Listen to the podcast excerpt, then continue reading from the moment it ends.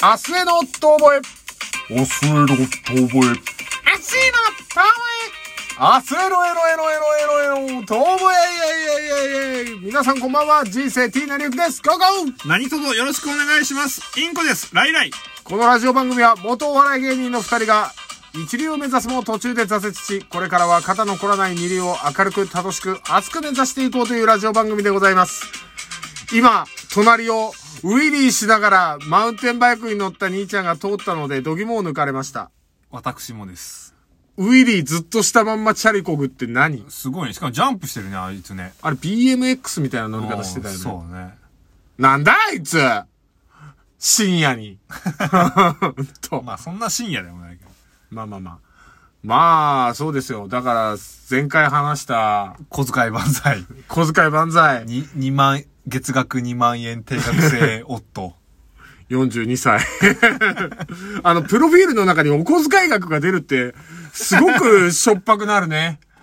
なんだろう、パラメーターの中にお小遣いっていうワードがあるだけですごくしょっぱく感じてしまう。こ、れでもあの、YouTube とかにも、なんか公式のね、うんちょっと動画みたいのがあるんで。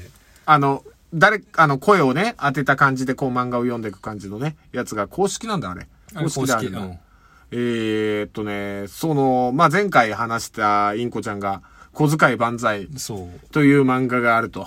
で、今その YouTube で僕ら見たんですけど、まあ、独身貴族の僕からしたらしょっぱいですな。だいかにこの2万円のお小遣いとかでうん。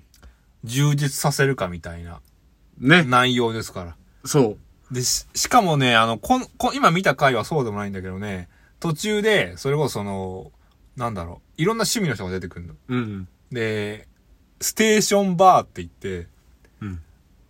それコンビニとかで、うん。あの、缶ビール2本買って、うん。で、あの、なんかこう、スーツの内ポケットに入れられるおつまみ？うん。それこそサキイカみたいな。ああ、はいはいはい、ああはい。いうのを買って、その人の楽しみは、駅で、駅のその改札口のところで立って、うん酒を飲むんだって。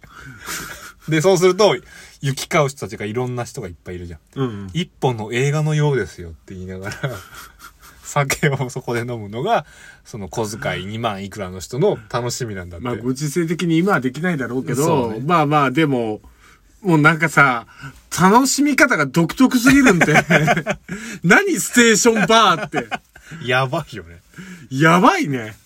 なんだろう。まあでもだから世のお父さん方、そっか、小遣い制でそういう感じで頑張ってんだなって、そういえば元々相方もお小遣い制でいくらいくらでやってるわっていう話してた。だから焼肉おごってもらうなんていうのは、うんあれ大変なことですよ、だから。見たでしょ、今の小遣い万歳。いや、小遣い万歳見たらもう俺笑えんわ。笑えない俺ですよ。今度あいつにたらふく酒と焼肉おごるよ。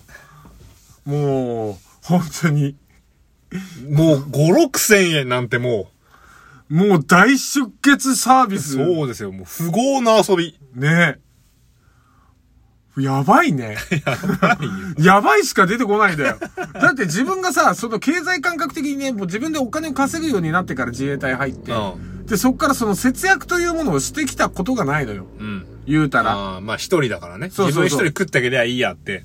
そうそうそう。ね。言ったらお金がないっていう状態だって、あの、追い詰められての節約は何度もあるよ。もうそれこそ3週間米飲みとか。うん。そういうことはあるんですけど、でも、この人たちって、まあ、べ別にその、小遣い万歳の中に出てくる人たちは、家庭があって、子供たちがいて、で、自分の、その、なんていうの、食べるご飯はあると。うん毎回ね、その奥さんだったり、まあ、その自分で作ったりとかもあるだろうけど、その料理を食べさせてくれる。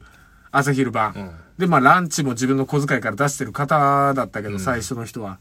ローソンのパン2個買うと。2個買うと。ね。もうちょっと、涙涙よ。俺の中じゃ、業務スーパーで休みの日にわざわざ38円のお茶買いだめ。涙涙よ。まあでも俺も弁当作ってるからな、言うて。いや、だからそうっすよ。でもこの人たちは、変なし、あの、食うとこはあるし、住むとこもある。うん。布団、あったかい布団もあるし。うん別にだからそこを、そういう生きるには困ってない。うん。だけどその子供のため、まあ家族のために、小遣いを抑えて、うん。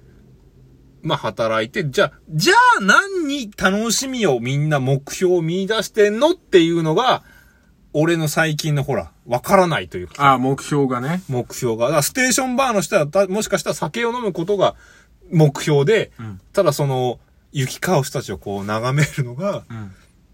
最高のつまみなわけじゃないですか。もう、だからさ、まあ人それぞれに人それぞれななんですよ、本ある当に。んだろうね。で、楽しみって、まあ多分これの本、本当の言いたいことというかさ、うん要は、いっぱいものがあれば幸せなわけじゃないですよと。抑えて我慢してるから何かが得られた時に、うん。あの、そういうことこれ出てくるのが途中で、うんあの、なんか、なんだろう、それこそビール1本とかジュース1本をうん安いの見つけた時に、もう目がランランとするのね、この、この漫画で。うんうんで、もう明らかに脳汁が出てるんだよね。うん。やった、見つけたぞ。やった、見つけたっていう時の、もう目ギンギンなあの、あの表情ができるやつは、多分、まあそれやっぱ幸せじゃん。それこそギャンブルで当たった時と同じでね、いやいや、もうだから、あの、テストステロンがボワーですよ。エンドルフィンがドボワーですよ。出てて。ああ、だから、あれだね、なんかその、人によりきりなんだけど、だからその、いかにその限られた中で、その幸せを見出すかゲームみたいなさ、うん言ったらルールの中で遊ぶじゃないけど、ねまあうん何にせよだよ。そのサッカーにせよ、バスケにせよ、スポーツでもルールがあるみたいに、自分がその制約された中でどう遊びを見出すかみたいなのは、でも自衛隊の時をちょっと思い出した。あお金的な経済的なその拘束ではないけど、ん自分が住んでるところから出るときに許可がいるっていうものなるほど。言ったら自由が制約されてるわけようん。そうだね。で、お酒飲みたいみたいな人もいるのよ。俺は全然飲みたくなかったけど、そういう人はもう自衛隊の中にある、そのコンビニみたいなのがあるんだけど、売店が。うんそこが夜の8時ぐらいで閉まっちゃうのよ。うんもう田舎のコンビニみたいなもんよ。でもそれで、風呂上がりの一杯を、そこの、そこでビールを買って飲むことに、大変な魅力をもう見出してるとかね。あもう、あの、居酒屋なんて行けないからさ、言ったらうん。自衛隊の中でその外出許可取ってしか行けないから、自衛隊の中に居酒屋みたいなところもあるから、うん。そこで酒飲んでおつまみ食べてみたいなやつもいたし、全然そういうの気にならないから、俺普通に漫画読んだりとか、ネットでゲームしたりとかしてたけど、そっか、拘束されてて自由がねえとか嘆いてたけど、言ったらその中でどう遊びを見出すか楽しみを見出すかみたいな、その制約されてるものがあるからこその幸せというかね。ー囚人みたいな生活なんだから。いや、だから金もらって入る刑務所だから、自自衛隊は。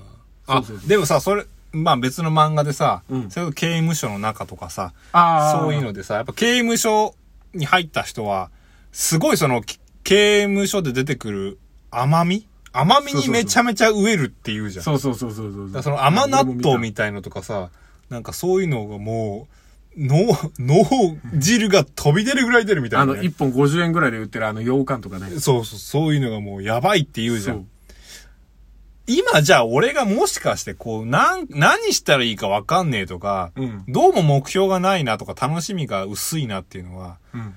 あらゆることがまあ子供もいないしね、うん。許されちゃってるっていうところがちょっとあるのかもしれないね。まあまあまあ別にある程度自分で使えるお金もあって、そうね。多分2万円ってことはないからね、うん少なくとも。で、まあ、その、どこに行くにも別にさ、嫁さんからこう、どこ行くのあんたとかっていうこともない。まあ言われはするけどね。あ、言われはするの？今日も言われてますから。あ、今日も言われたのラジオ収録？そうですよ。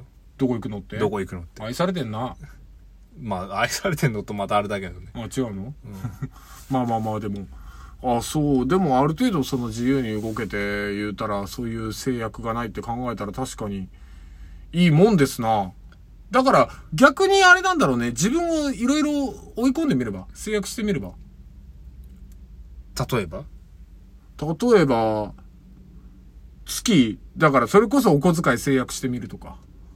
あー、そうだね。付き合いの中で、だからさ、あのー今まで食った料理で一番俺がうまいと思ってるのは、東富士演習場真冬の演習で、あのー訓練終わった後に食べたあったかい豚汁。あなぜうまいかっていうのはもまあう言わずもがな。ハードな訓練あって、それまで温かい食べ物もそんなに食べられずに、そこにゴールしてた安堵と喜び、プラスアルファ寒い東富士、もう富士山から吹きすさぶ寒い風の中で、熱々の豚汁を食べた喜びたるやですよ。そうね。そうそうエンドルフィンドバーです。もう何にも変え難い旨味があの時あった。もう本当に。あれよりうまい料理を俺は今まで食ったことがない。それ以降。っていうぐらいなのよ。あ言うたらもう砂漠の中での水と同あじ。そうだね。うん。自分の人生を砂漠化させてみる。うん、刑務所入れよ。そしたら多分羊羹1個でドバーだよ。じゃあ俺も大物をちょっと狙おうかな。やめとけやめとけどっかの団体と。時代的。に、時代的にやめとけまあまあまあま先生が言うちょるき。あ。いやいや、もう。死んでください。維新志士や。維新志士の人切りや。何の疑いも持たずに。でも、だからそう考えると自分の中でのその小さな喜びですよね。そうな。なるべく小さな幸せとな。うんなるべく小さな不幸せだな。なるべくいっぱい集めようだ。そういうことですよ。だから、小規模な生活を送りつつ、別にだからそうやって、ね自分が何をして喜びを得れるのかっていうのをもう一回こう見つめ直してもいいのかもね。俺やっぱりなんかこう人に対して喋ってたりとか、やっぱそういうことで見出す人だから人に認められたいが強い人だから、多分。いいんじゃないですか？わかりました。はい。ええ。またというわけで、まあ、はい。あなたはもっと砂漠になれ。砂漠。